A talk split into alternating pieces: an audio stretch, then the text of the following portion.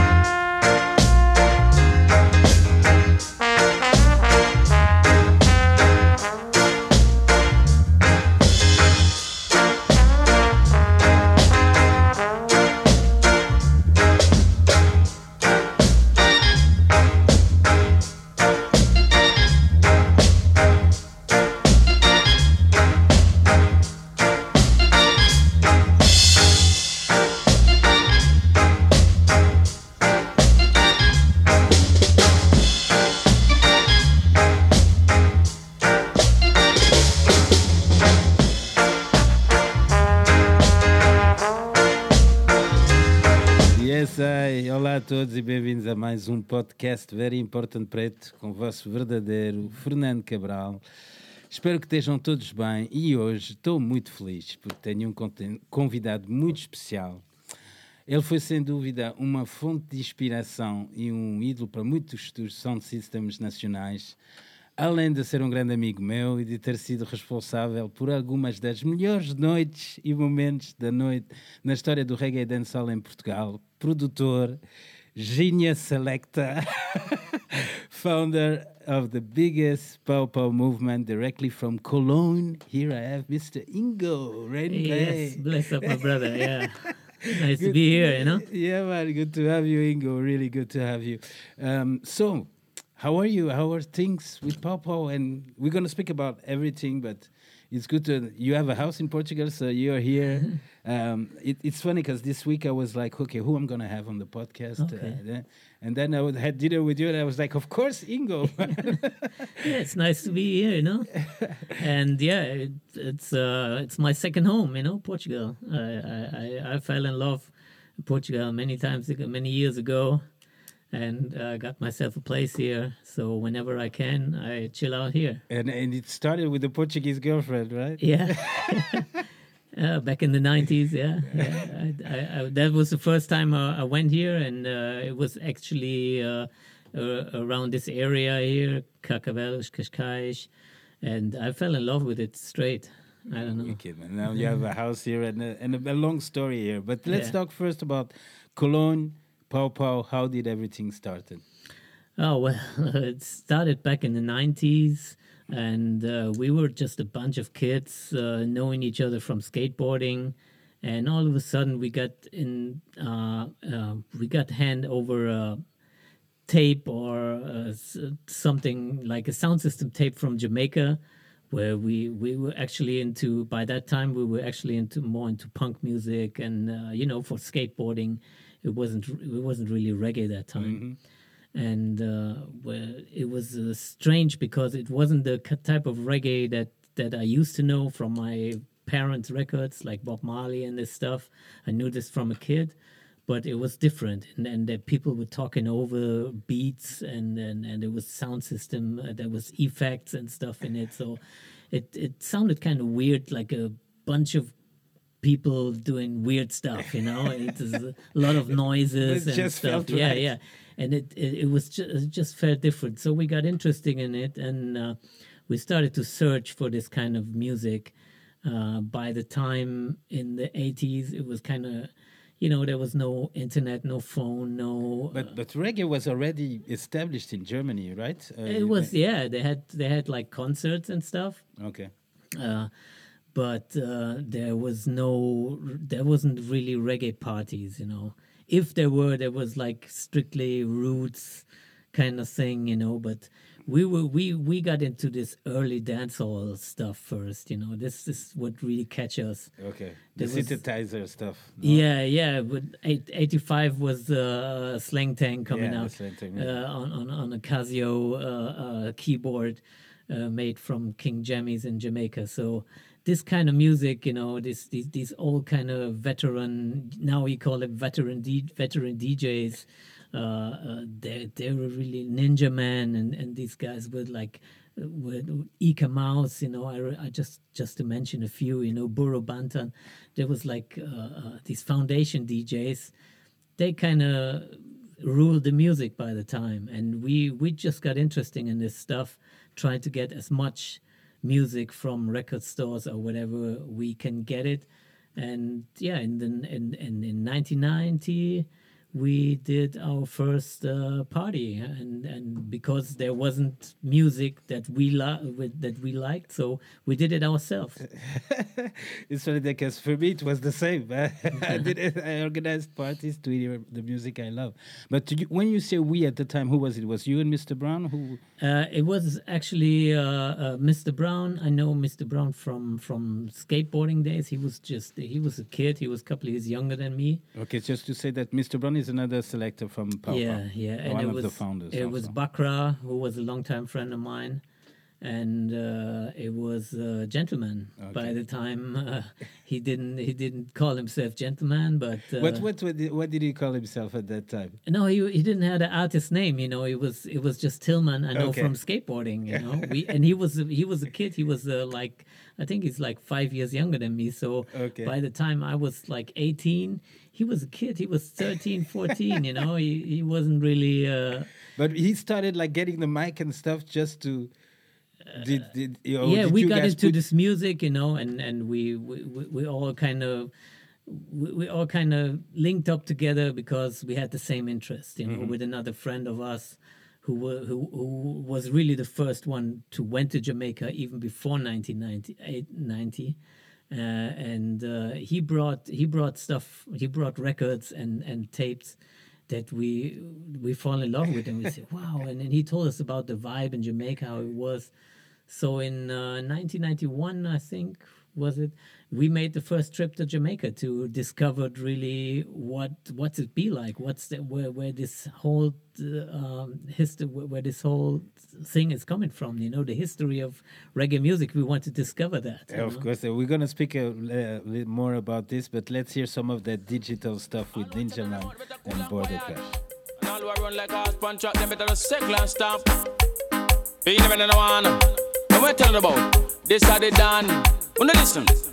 Come tell about border clash, border clash. You know them send for the down in the border clash. Me tell no border clash, border clash. Me said what kind of clash me want to tell you about that because you remember when Saint Catherine and the Kingstonian and them clash. You know say I want a DJ business pan that over Coney Island where they place it black. You know Span Ferry Highway could have find out if it tap. Me tell you the border clash. Border clash, we are gonna tell the people them about the border clash. If you go up on stage and you know singing well hard, you know, say I shandy back lick you make you drop on your back. You think of one time, Mr. Eric run off of that, him have run with him guitar when I sing a go on like idiot. You know the border clash, border clash. Tell the people them about it. Yeah, yeah, yeah, yeah, man. You see, when the send catching DJ, them jump on the mic and chat and the people and kick up and make the place get black. You see, them move up and go on like them don't know where to chat. You know, say a bass tone and back like one of them bound up and drop. You see, when they original front with gold teeth and dog and go and that, when me grab up the mic, this is the first thing we chat. I can line out the lyrics and make you hear the whole of that. Me say the competition done, competition done. And me send catching and Kingston man then jump up and go on me ball one house a gun, one house a gun. And when me draw that the one they know the place stay down, me draw one roll of bomb, one roll of bomb. It's like say, whole in the place is like a invasion. Me ball ten gun for boss, mm, ten gun for boss. And you want hear the people them say this, yeah, one of the dangerous me boy, move from here, move from here. You see, girl, pick me up, man, and start jump up in the air and say, Lord, ninja man, a long time. You are here because you're gonna Switzerland, I like you the DJ down here. But when me draw them lyrics like me, I'm gone in a gear. But when me come back for the border clash, and that them better hear in the border clash, border clash. Tell the people them, yeah, hear me?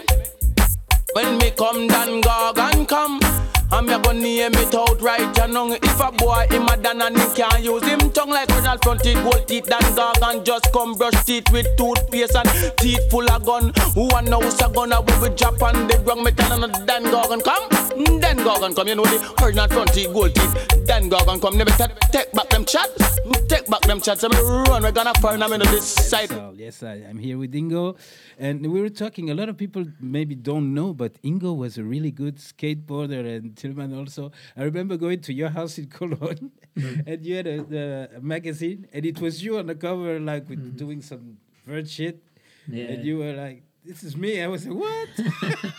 yeah, that's what that was before reggae. I was skateboarding.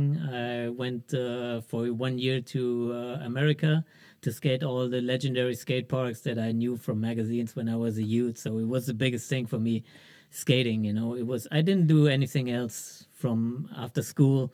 I, I, But I you, just, you get sponsors and stuff yeah, in Germany. yeah, I had I had sponsors, but that was actually when I came back from America because my uh, skating was was even better, Better. when I came back. so I got sponsors and did shows and, and contests and stuff in, in Germany, and uh, yeah, by the and similar to the to the to the skateboarding was this this reggae thing going on. So. I, I asked myself, so what, you know, we we just do did parties. We did we just wanted to do what we what was our thing, and skating and reggae music was our thing. Yeah, man. So, so when you came back after the first trip to Jamaica, you built your own sound and started to do dances in Cologne. right? Yeah, yeah. We actually we wanted to get the what we discovered in Jamaica was the, you know, dances in Jamaica were outside Yeah. mainly. Uh, it was trucks with with big Just stack of on the street, boxes on the street. You know, you can hire a sound system, in the, and on the weekends they would go into like small uh, villages, build up their sound systems during the day, and in the night there was music. You know, to entertain the people, and everybody came out kids and, and everybody was there and, and, and people come out with uh, selling food and drinks and it was just a big party for the whole village But you tried to do it at in we tried to do the similar, uh, the, the same thing in in Cologne. So we went to the Rhine River, which is uh, has a green, uh, uh, and, and some some some green stuff. We, we put boxes and stuff on it. We did it the same way. We we we we, we sold drinks and uh, Jamaican rum. We could get but it was illegal then. it was illegal dances, yes, of course, and we got in trouble with the police. Of course, it's uh, uh, rebellion music, and uh, But now was that we're speaking about it. Explain what how where the Pow Pow come from. It's from those dances. this right? is from those dances. Actually, our first dance that we did was in a um, in a, uh, uh, how you how you call it? It's, it's, it was an independent place of people who uh, who who go into houses and don't leave. like a squat. Squat, squat, It was okay. a squat. Sorry for the name, yeah. and uh, this was actually our p- first party was in a squat, and we we just draw flyers, and we had like a, a gun shooting, and it was like pow pow was surrounded by the gun outside the gun, so we pointing at you, you know. So we did okay, pow pow. Uh, we we used this as a flyer, so okay. the but it was party written P O W P O POW, yeah. It was just a thing we got from somewhere. I don't know. And um, the party turned out so good. So we did the second party and we said, okay, we're going to call it the same because people like it. and after a while, we discovered, okay, we want to do this uh, more regular. And there, it wasn't the idea to uh, really. It, first, the idea was to just do a party because the music we loved wasn't able to uh, uh, be at the, you couldn't hear this type of music in a party so we said okay we do it ourselves and in the beginning we we uh, it was uh, we invited the, the hip hop guys because they were kind of close to our culture and uh, um, and and it, we didn't have enough records to just play dancehall and, and reggae so we It was just vinyl at the time. it was just vinyl, of course, yes. so uh, there there was some bunch of hip hop guys when and and German hip hop was growing by the time same as uh, reggae. Reggae wasn't as big yet. It, it, hip hop wasn't big, but it was growing. So the guys who started with German hip hop, they came to our parties as well because it was kind of the same, vibe, you know. Yeah. But it, Summer Jam was happening already, right? Yeah, Summer Jam was was happening already in uh, in not in Cologne though, in uh, in uh, um, space near the Rhine River, a beautiful space, beautiful old outside theater with lots of green stuff around it and, and the bushes and stuff. Because we have this idea that like Cologne is like Kingston for Germany, you know, like because there's so many sounds. Yeah, it was artists uh, who come from there, Summer Jam and stuff. Yeah, it started 95. We, uh, no, 96. It came to Cologne. The whole Summer Jam thing came to Cologne. So this is where it all started, actually. You know, Okay. we started a bit earlier. Summer Jam was already happening, but it was more. But uh, I can remember 92, I think 92 or 93 at Summer Jam was Shabba Ranks Okay. so th- for us it was it, it, it was icon you know we, we it was crazy they had this type of this was i think the first dancehall artist ever touched uh, reggae festival uh, dj at, you at know that time, Shabba was huge, no? It was the Yeah. governmenting and Yeah. stuff. Yeah. yeah Shabba was was big at the time you know. And then yeah and then it, it kept on going on you know Buju Banton and it was just the, by the time I think uh, this, the whole summer jam thing was was changing, we were actually the first. Uh, we got in touch with summer jam because we did the same thing. We did the illegal dance outside and the parking spot of summer jam, when it was not when it was in a military uh, uh, air base near Cologne also. So um, we, our, we we decided to go. We're gonna go there because by the time they had uh, regular DJ playing in the night at Mm-hmm. Summer Jam, but no reggae music. There was no reggae DJ there. You know, there was just a. But guy- then they saw you playing in the parking lot. they saw me play. They saw us playing in the parking lot. We had the biggest party on this summer jam thing, and the organizers of summer jam they were kind of angry because nobody went to their party, and drink the drinks. They had like sponsorships with, Yeah, with yeah, beer companies and stuff. So they all went outside the parking lot to to, to party with us. We had we had we had our generator, our boxes. And we, we just had the party of our life there, you know. People were freaking out, and um, so the the organizers they came next day they came and they, they say okay we want you to stop here. You, you can't do this stuff anymore you know? So please But- come inside the festival. no it wasn't it wasn't please. It was more it was more like we always had a fight Okay. because we, we didn't want to leave we said no man we, we're doing our this is our thing this is this belongs to reggae this is dancehall you know this is part of the culture that you you you're doing this this uh, um, uh, festival here for so uh, they first they didn't There's some sound or something. Is or is it my computer? No. No. Okay. Go. Go. Continuing. Go. so they wanted to uh, they they first they wanted us to leave but then we actually sat on a table with them next day and we explained like this is part of the culture this is dancehall music is part they, by the time they didn't know you know they didn't know but, that but Summer Jam was a reggae festival. yeah, it was a reggae festival, but for for Klaus, who who, Yeah, who did the festival, it was more like the the the old uh, Bob Marley vibe, and you know this. And he was he he really had a hard time dealing with his with his kids like us, who was uh, saying, okay, dancehall is the new thing in reggae. You know, you need to have this on your.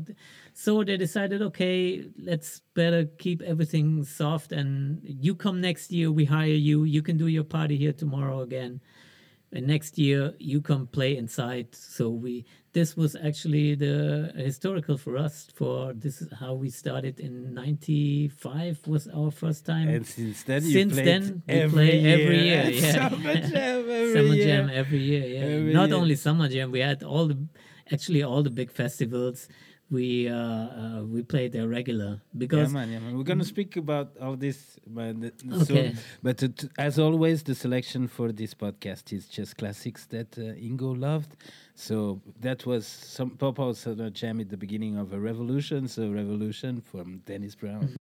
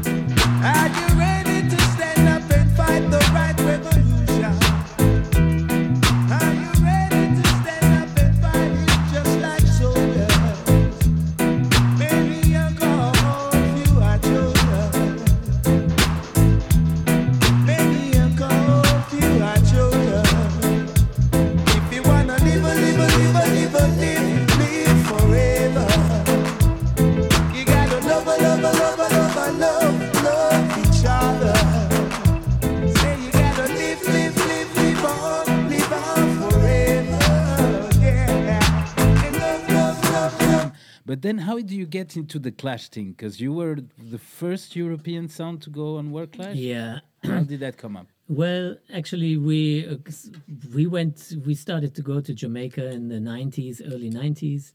So when whenever we went to Jamaica, we went like once or two times a year, and we uh, started to cut dub plates. Of course, there was a sound system goal, you know. So we were actually one of the first ones to go to Jamaica uh, from from Europe, from from uh, from Germany to cut dub plates. So we had a lot of dub plates. In the uh, late '90s, uh, I think we were like we did already did some European clashes by the time it started in, I think 90s, 94, 95 And- and with but- some local sounds and, And how was it like uh, the white guys coming to Ja- to Jamaica to record? It was strange. at that time because at that time, like you were saying, there was not a lot of people yeah, it there was there was it was it wasn't so easy to travel to Jamaica like it is now. and dealing with the artists. dealing also. with artists, dealing with the with the people in Jamaica. But uh, all all together, I have to say they were really friendly and they were really because they saw we were really into their culture Okay. and we wanted to live the culture. We wanted to live the the life that they live in Jamaica, you know. So we had the same vibe with them and and also the artists, you know, they they um, they they cooperated with us. Uh, we by the time I think in '95 or '96, it's the first time I met um, Mighty Crown from Japan, who was living in New York. Also in Jamaica, I met them in the Dubplate studio. So we kind of talked a little bit about what they what they're doing in, in New York and Japan, and and uh, we told them about the scene in in in, in Europe and Germany.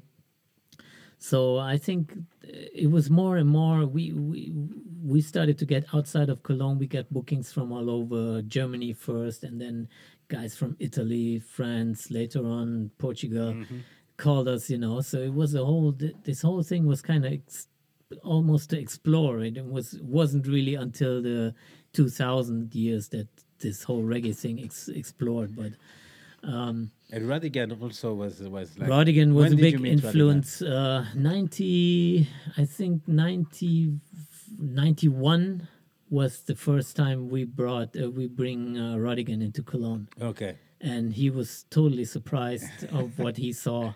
But when did the Petit Prince start? That just what Uh, to, to tell the people. Um, besides Summer but Po- Paul Power from Cologne, and they played for how many years? Uh, it was 25 years we played in one club every Friday, Every every, Friday. fucking Friday. Every fucking Friday. I was at uh, the 20 years, I think at the 20 years Pow Pow thing. One of the best parties I've ever been in my life. Rodigan was there, Tippa Irie was like, but you gave me such a strong weed that fucked up my night. But it was great. But the, the Petit Prince, when did it start? It Like- started in 95.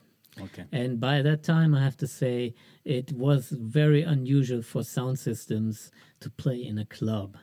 And uh, we got dissed by all the other sounds of doing, of Oh, going. okay, so you didn't have your speakers. You used the club. no, we club. had we had we had our speakers and stuff, but you know this was the time. This was the thing with sound system. You had to be independent. You don't clubs was not was Yeah, a okay. no go. You Yeah, know. yeah, yeah, yeah. So when this guy this guy in Petit Prince who who run the place, he had a a African DJ playing in, in that time. He died from cancer, so he was looking for another to to replace him on the Friday night.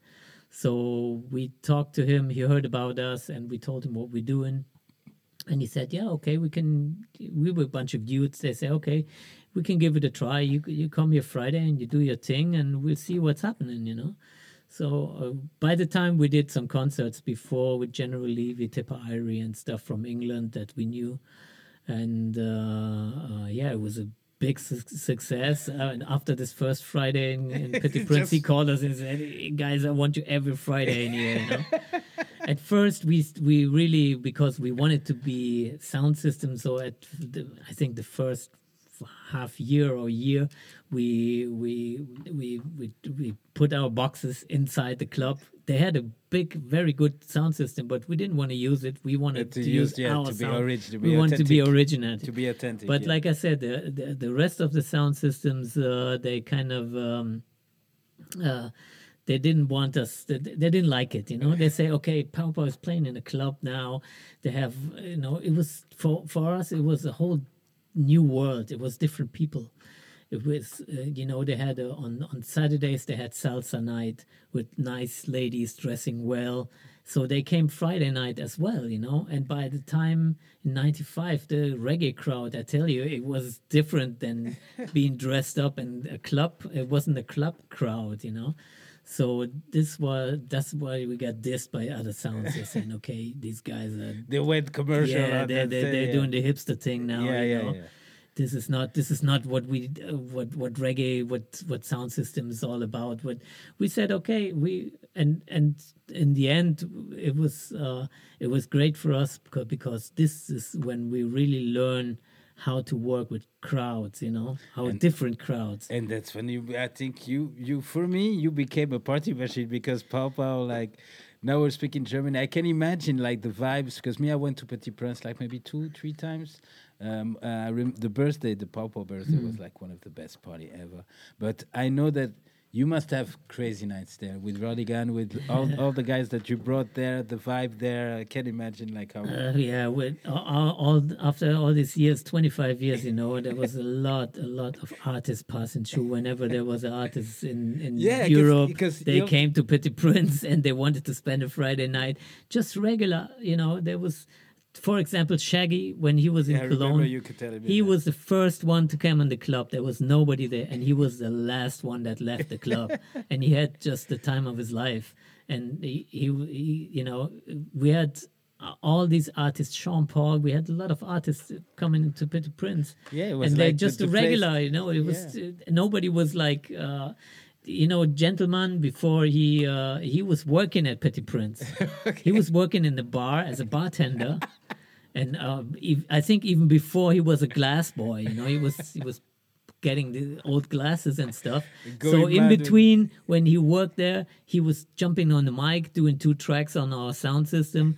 Then go back to Go his back work, washing yeah, to wash dishes and stuff. You know, that was a funny time. Yeah, we were like like a big family in, in Petit Yeah, Prince, man, yeah, man. and then it's after a while it all started popping off. You know, Okay, so now we continue. We're gonna put an, the song from uh, Gregory Isaacs, Night Nurse, and then we continue with Ingo.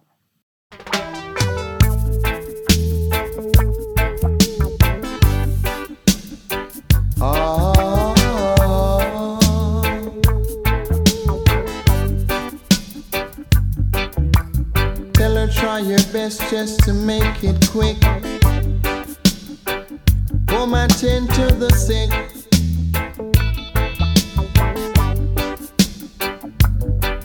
Cause there must be something she can do. This heart is broken in two.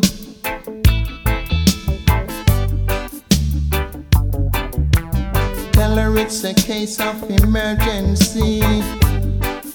There's a patient by the name of Gregory.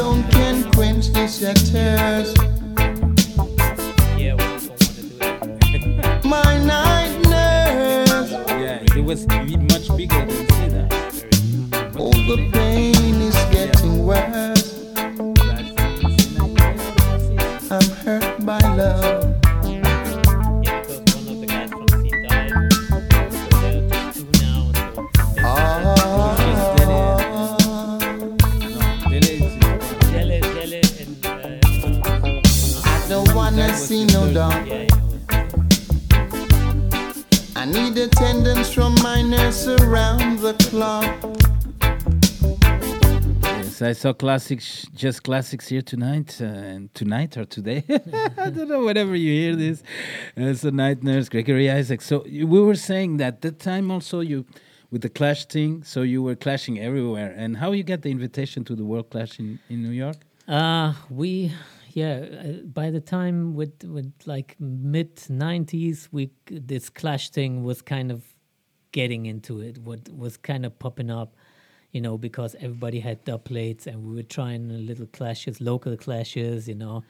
But uh, yeah, and, and and after a while, you, you had like sounds like uh, uh, Soundquake. Uh, and and other sounds in Europe, One Love from from uh, Italy, Italy, yeah. You had in Holland, you had sounds, and and and in France, everywhere, and so this clash thing was coming up. Plates, you know, fighting each other on on clash, and um, we actually got this invitation from Irish and Chin, who did World Clash in in New York. They were looking at Europe by the time and see what was going. I think the only sound that was playing was Saxon, Love Injection, and Rodigan Yeah, yeah. and uh, but they you know this was like England was different because they had a big yeah, big Caribbean yeah, community. exactly. So Germany, uh, any of these other countries was like exotic for them. You know, it was like, and you know, somebody 99, there, yeah. 99 was Mighty Crown Japanese sound win World Clash, which was a Like a huge huge thing, thing yeah, in, in, in, in the world of sound system. And but but you have to say, Mighty Crown grew up in New York. They uh, they had uh, uh, they had no problem with any kind of dub plate because dub plate costs money, Mm-hmm. and they just had it, you know. uh, so uh, I wouldn't uh, put myself in the same in the same thing with them, you know. But me, me, I always found out that uh, oh, I always like your Pow Pow um, dub plates and things. So, who, who, what was the process of making the, the dub plates? You write it down what you wanted. we went in the studio you see the difference from now a lot of nowadays uh, um, dub plates and, and sound systems is we went to jamaica every single year and we had like we went into all the studios we met all the artists we got with them in this in the booth. We talked with them and we i was there of almost every dub plate that we did. I was there with the artists Yeah, now and talk to the artists you know? Now and you can you can you can actually i i think you can hear the vibe different from nowadays. Okay you can send your lyrics to an artist in jamaica pay the money and you get what you pay for you know but to go in a in a studio with an artist have Look the him link, in the eye and yeah, feel for, the vibes. I, I was yeah. I was saying this all for example like we I met Luciano at Tell Studio in Jamaica and what we did is we played football in the backyard yeah, you know after we played football we went in the booth and he he he he sang us some dub plates it was a vibes thing you know yeah, yeah, yeah. the money wasn't the wasn't the main thing for it. Of course, if you wanted to get big DJs by the time, you know, or when when a when a artist is popping up, they they ask big money, and now it's it's ridiculous what you pay for artists for to to sing a dub plate for you, It's and you get vibe. the same dub plate that all the other sounds get. Exactly. To, to find a rare I dub know- plates that nobody has is almost impossible. And, And- if you have one that's very special, is a thousand sounds will copy it. They do And the same no, you're saying that you know? uh, it's funny you're saying that because I know, uh, guys, don't get me wrong, but I know a lot of sound systems from Portugal copied that dub plate through you, Mm. through through the dub plate that you have. And um, yeah, I want to get into Portugal now because we're saying you first got into Portugal. Our first dance was 2004, the Pow Pow TOK thing. oh yeah, That was By the the first one by the Dockish. well, we lost a lot of money. We had no money to pay Ingo at the end of the night. That it was like, for me, it was even more because I didn't have a car. It was like a tragic night. I thought Oh, you I would, remember that night. Bro, I thought you were never gonna work with me again. That's why the next day I called Emerson. I said, "Yo, let's get a driver for Ingo, and now take him everywhere." We took you to Ericeira, I think, Yeah. and then We had a good time. We had a good time. Fuck the money, man. Money's not everything. We had a good time. Yeah, great was- time, It was, and it was like the vibe from from start. You you're a good friend since then, and we had parties. it was like- the Euro, right? It was the It Euro. was the Euro No, what happened is that we went to see the Portuguese game, and after the game, we partied in Bairro Alto and stuff. And by the time we needed to get home, Yeah. there was no taxi in town. Yeah. Like three hours. f to get a taxi, then we tried to get public transport. There was no public Right, right, transport. right. Then uh, my friend rented Kako sent us a car. yeah, we took the car. The car ran off. Listen, everything. The, I had to call my father to come pick us up The in car the broke down at the big hill going to Oeiras. It was down, that. yeah. But that's how uh, things started, Yeah, yeah, yeah, yeah. And and uh, you made me stay here like two, three more days. yeah, yeah. I had a great time. Uh, we, and I found a good friend in you, so Yeah, man, yeah, it was all worth, you yeah, know. man, yeah, man. Yeah, great vibes, and then the the parties, man. The I remember the one with Tippa Irie was really, really nice. Uh, the birthday of positive vibes, also with Big Bada Boom and all the stuff. The one in Carcavelos, there is one in Carcavelos that's like legendary. Oh, the sports Like- bar. Yeah, the sports bar. Yeah, man. Big up to all the guys, João and all the guys from sports bar. That party, people still talk about that party. I know, like, like in Carcavelos, like, you remember that party there with Pow Pow? Yeah, I still remember. actually. I still remember. I have good memories about Portugal. That, Yeah, man. and you know, for me, it's a special uh, location anywhere because, uh, like I say, it's my second home. Uh, I really feel. Uh, in, in, in I don't know. I I just fall in love with not only with the country, with the people, with with the vibe around here. You know. Yeah, I, I remember uh, with the, when the first time you came, you were like already telling you talking to me about getting a house here. You were like, "Yeah, I know Portugal. I had a Portuguese girlfriend. I used to come, Cascais. Yeah, I know all this stuff. Blah blah." blah. You were you were already thinking about the getting a house here and stuff. And Ingo comes every year with his kid, and think your your daughter loves Portugal also. yeah, I know. yeah. The whole Uh, family. Yeah, the whole family. And me, here, I know that at one point, like uh, all the sound systems look up to you. And I know you have the respect and love of everybody from Richie and all of them, like Big Bada Boom, Nubai, all of them, they look out to you. And and so, yeah, man, I think your pow pow is a big part of the reggae and dancehall thing in Portugal. Well, it was you know it it was like I said it was kind of similar to what we how we started in Germany. It was just ten years later, Mm-hmm. the same, and I could I could see this the same I could feel the same vibe in these guys in the in the in, in the reggae in in you with uh, with Emerson Mm. Yeah, man, yeah. and and and all the Richie Campbell was a kid when I was here. yeah, you know, he Richie was. No, we were singing, just know? speaking of that. That like gentleman, Richie Yeah. was uh, MC for No Joke, and became a singer. Gentleman was MC for Pow Pow and became a singer. Nubai so- and these guys, but uh, really big up, and uh, it's uh, it, I'm being I'm it's an honor for me to be an influence influencer for for these guys because uh, um, I don't know it's it's something it's something it's hard to to dis, to, to explain, but it's um, it's it's the special it's a certain vibe, you know, Yeah, that's people I see the passion in in these in these people around here. You know, even they they, they didn't know about this. They didn't know all the tunes. They didn't know about the history. They, maybe they didn't know about reggae music as much as we did by the time, but they. It, it it. all doesn't matter, you know, if you have the passion and if you're really getting to it and can feel it, you know. This is this is more uh, important than have a huge crowd at your party, you know. Yeah. To, if you even if a small if you have a small uh, crowd, but you you can see the passion how they love the music, and uh, this is this this has no no. You know, this is about what you love, you know. Exactly, and we love this music. So let's hear a, cl- another classic flamingo. Hello, Mama Africa, Garnet Silk. We love this. Mama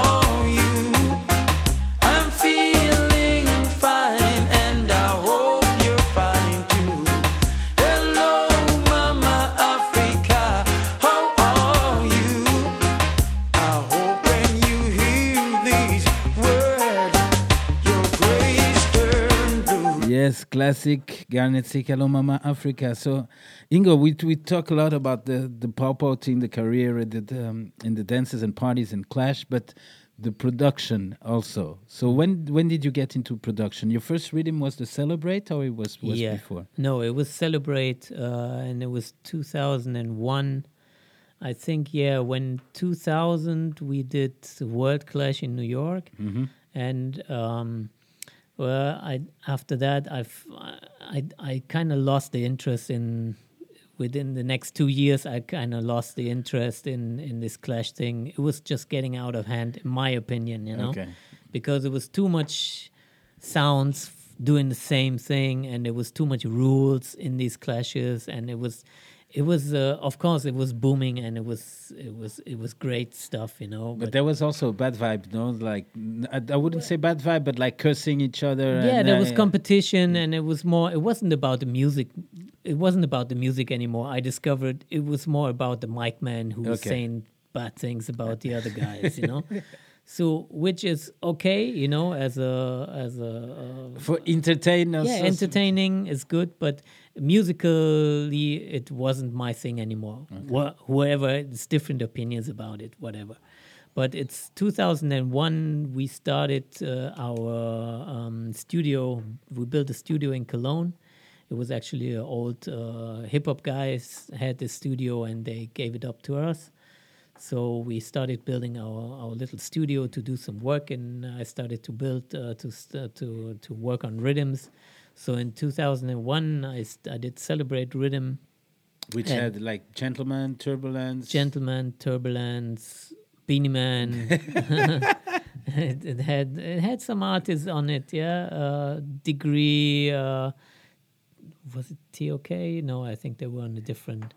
But uh, But at that time, how did it, it, it was it internet? 2000, it was internet already, right? no, So how did you communicate with you guys? You had someone in Jamaica or something? No, I went to Jamaica myself. Oh, okay, you know, okay. like I said, it was just like the dub plate thing. Yeah. I, uh, for me, it was very important to do everything on my Local, own. yeah. Also with the production, I never sent no voice track from Jamaica to. I went to Jamaica. I went into the studio. I went into all the. St- I worked in all the studios in Jamaica. I hired them. I hired musicians in Jamaica for my live rhythms. Um, so I did everything basically in Jamaica. Also, the the distribution for the record, uh, for the records, I did the single distribution with my friends from One Love from Italy. They had a stack in in Jamaica, and so they were doing Yeah, I remember that. I remember that one love. They had the, the record label in Italy in, and in, in Jamaica. Italy and Jamaica. They Yeah. had they had a house in Jamaica where they had their uh, their business. So yeah, that's by the time and and and I actually started this this producing thing from I was kind of being tired of this dub plate thing, and I said, okay, dub plate, you can play it at a dance one two times, then it's over, but let's try to do something that last. that lasts forever you know you the music you know so and uh, of course i had we had gentleman was the, uh, was our mc so we were were always connected he was growing up fast by the time you know yeah, he that's, was he that's the time, 2001, and the journey to Jah, 2002, I think. yeah i think it's- Yeah. yeah so um That already had a Pow Pow production on it. Yeah, that it had the, the runaway. the Runaway, The, yeah, the, yeah, yeah, yeah. celebrate rhythm. Yeah, yeah, yeah. So actually, that was a big success for us, you know, for for me. Uh, I, I, by the way, I did the I, I did the production thing by my own, um, and uh, yeah, d- with the gentleman, it was just perfect, and everybody was, uh, but yeah, who did this production? And you know, the video was popping off, and and uh, it was playing in radios, and uh, all the dancers they played my rhythm. I was uh, overwhelmed with the with, with with what happened with it. But then know? after, you, you had even bigger rhythms. yeah, I did. But you know, this was my first thing, and I I, I was just uh, the uh, the idea was to give it a try, you know, Yeah. to see what's up, and I really got my first uh, footsteps in the business and see what how it works. You know, I didn't know shit about it. the only thing I knew was okay, gentleman was was doing his his career same time, so he, I was very close to him all the time. so I knew how it worked. You know, But how do you like from uh, from the Blaze rhythm, like Hmm. uh, which was major success after you got Junior Kelly with the Blaze tune? But me, I was wondering, like you got Richie Spice and Chuck Fender at the time where, Where they, they were, were the next big thing. Yeah, like yeah. did your songs were like. Uh, like the the blood again and the the Chuck Fender. I don't remember the Chuck. Uh, cry which- for my people. Ah, yeah, we cry for my people every day. Yeah, you get them when somebody told you about them, or you went to Jamaica. no, and they I was you in Jamaica, and you know they had the hype, uh, Yeah, and okay. uh, but uh, also the the uh, and I did the um, I did dub plates with Chuck Fender by the time, Okay, and me and him got really uh, got well along, and uh, amazing artist. yeah, uh, very cool guy. And uh, he said, well, uh, when I played him the, the blaze rhythm, you know, he's he he he started writing on the rhythm right away. When he, and, you know, I I did the dub plate and I I did a dub plate of one of his recent songs that was big, and I made I played it on my rhythm. And when he hear the rhythm in, in the dub plate booth, he said, "What? what who the fuck is the rhythm? Where's the rhythm from?" I said, "It's my rhythm." He said, "What? I want to do a song on it." You know, I said, "Okay, go ahead." You know, so that was actually how it started, and then it was like he was telling Richie about it, you know, and this, these guys because they were close. They were like the they were close, yeah. Fifth Element crew, Yeah, you yeah. know. I had to deal with Fifth Element, who was, which was kind of um, not so easy by the time. it- Like I said, if you have a hype in Jamaica, it's so hard to deal with the artist. You know, cultural artists is still okay, but DJs. It's really a nightmare, to be honest, you know, to deal with them, especially when they're hot. You know, when they have a hot song on the street, they think they're the king, you know. So But the but, but the Blaze and the Superior, it was uh, uh, done by uh, Jamaican musicians, right? Because some people here in Portugal Yeah. think it was like the Far East band. That, that no, no, no, no, no, no. Okay, It was it was it was uh, uh, it was in, uh, made in Jamaica. okay. But I then mean- you had the Superior. Superior was also big. Yeah, Also with the Gentleman tune and the the other tunes. The, I think there was Morgan Heritage. Morgan Heritage, Sizzla. Yeah, I got Yeah, some big that- artists on it. Uh, Yeah, yeah, yeah. That Yeah. was a long time ago with the the rhythm things. Like now, it's it's completely gone. Like, It's gone. Some some say it's coming back, but I don't think so. I think this Nah. this whole rhythm selection thing is not working anymore. You know, the, like the dubbing guys, they were making it and they, against their manager will. Like Mathieu was always telling me, like, Yeah. I tell them what the fuck you want to do that for. That but they love it, you know, and uh, and they like to have the artists on different versions and stuff. But still, and nowadays, Ingo. So let's finish with the nowadays. Now the, with the pandemic, like everything, everything was stopped, everything closed. But Yeah. how do you see the scene right now? I mean, for me, it's, I think it's a lot different than, of course, when we started. The me twenty years ago, you thirty years ago. But uh, it's just the vibe. The vibe is. I don't know. Me, what I feel is that I see all the reggae guys dying and stuff, and I'm like, that is dying. Basically, the reggae. That Well, it, but it has nothing to do with the guys that died. They're, they're, these, these grandfathers, you know, of reggae music. of course, they reach a certain certain age now. You know, they But were our idols in, in in the beginning. I don't know the like you were, we were talking before the podcast, like the interest in the music, like the Yeah, the, like you the can't play you can't play root song on a dance like you were saying No, people want to shake their body and and stuff you know? Yeah, I think it has to do with the with the uh, digital stuff nowadays. You can mm-hmm. you be- you be able to hear your your music, your set list, your playlist on Spotify or wherever. What every song, everything in the world is available in a second for you. You know, you you can the the only thing and and I think that that has something to do with it, you know, because you choose your own playlist, you listen to it while you're outside, while you're doing stuff, whatever. So why would you go to a party where there's a DJ telling you or giving you his vibe where you don't really follow the vibe maybe, you know? You have your own set of set list. You play. You are everybody is his own DJ now. yeah you know? definitely So I think this has something to do with it. Uh, to live live concerts are different, you know, because to see the artist live Yeah, and to, to see him perform live is always different than hear something on a record. But what we do as DJs, as sound systems, we play records. Okay, we create a vibe. We put together different songs in in a row. You know, that's that's what we do. We we talk over it. We try to give the live vibe, of course, But in the end, like I said, everybody's his own DJ now. Yeah, man. But, but If you, can- don't, if you don't like a song that DJ is playing, you go outside. you listen to yours. Yeah, you, you, and, and that's what people in Germany or maybe around here do too. uh, especially in the pandemic stuff uh, scene now. Yeah, but- in, in in these times now, you go outside, you buy yourself some drinks, you sit down, you get you have your boombox. Everybody's playing his songs from Spotify. You have a good time, you dance. Why would you go to a club, play twenty euro? maybe follow a DJ that you don't like. Yeah. I don't know. It's, It's- different times, different times. I think people have so much choices nowadays that it's hard for for us. Uh, But you were always me. What uh, uh, I liked about uh, um, I always love your dance, of course. But we, we did parties like in Azores or in Madeira or for students and stuff where it wasn't a reggae crowd. It, it wasn't really like in Madeira. I remember the party Yeah. in Madeira with Fabio was mad, yeah, it was pure ma- madness. yeah, that's what I and said. And it wasn't a reggae crowd, but you just you could work it out and you put some 80s music into it Yeah. or some Michael Jackson into Yeah, it. yeah. And the people loved it. The people yeah, loved yeah. it. That's what we actually do now. Yeah. You know, we try to mix it up with. We play a lot of Afrobeat too.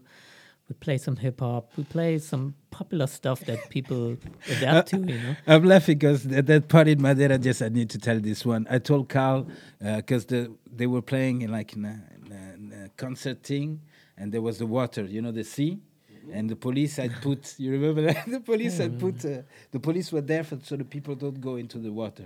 And me, I, I told Carl, I said, Carl, if you get the people in the water, the party is done, you know.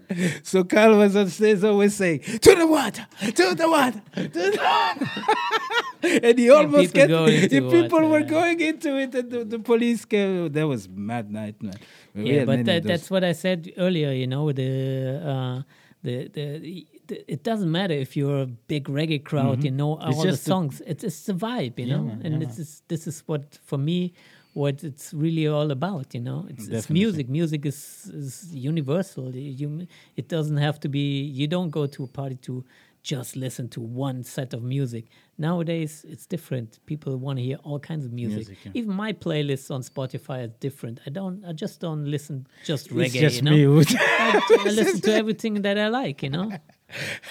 it's just me. Stick up to the reggae thing, but still. No, I, li- I like to listen to reggae the- as the well. vibe- but there's there's diff- there's so much different things in the world to discover. Yeah, man. Yeah. So why stick to one thing? You know. Yeah, yeah, yeah. But still, like uh, the the vibes that we had in those parties, that's it's gonna stay forever. That's why I'm saying that some of those these parties that we mentioned in Portugal and stuff for your your birthday and thing, I'm gonna remember it for the rest of my life, and people will always do. Mm, yeah. because it's the the vibe was really fantastic, and I'm that's not- through the music. The music. Yeah, I that. mean, I'm not saying that in the past everything was good and now everything is not good. No, it's- not. no, it's different time, Different, different types. times, yeah. You know, you Yeah, have to you you have to that. live with it, and it's you have to give it a chance, and you have to see new goals in Mm-hmm. it. You know, it, it's a.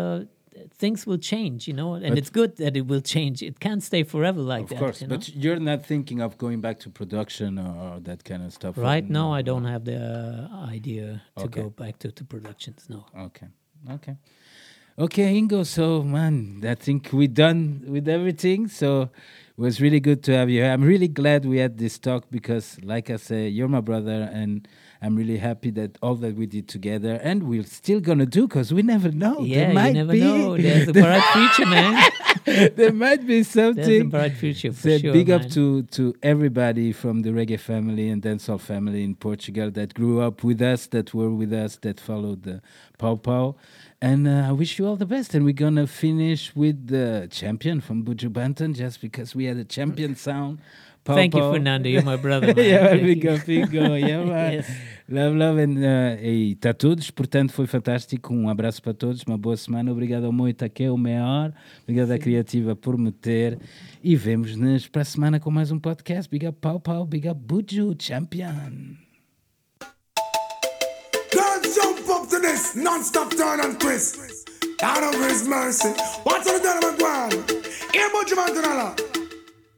Me all a walk like a champion, talk like a champion. What a piece of money, girl! Tell me where you get it from. Knock on your entrance, ram pa pa pam pam. Can't let me in, me have the thing where you are waiting. Walk like a champion, talk like a champion. What a piece of money, girl! How will you get it from? Knock on your entrance, ram pa pa pam pam. Can't let me in. Why? Would you be would be more than dead to take your hand and lead you to the promised land? Me twenty foot diamond, all you got. to is bound, satisfying your emotion. Hot off of the press, instantly she bust. She no old and tough, and she no got time no rust. Skin smooth and precious, like she never get a cut. Pants on the expand up, got to all and pull up. Giddy up, me have to get to is a mouse. Think I walk like a champion, talk like a champion. What a piece of body can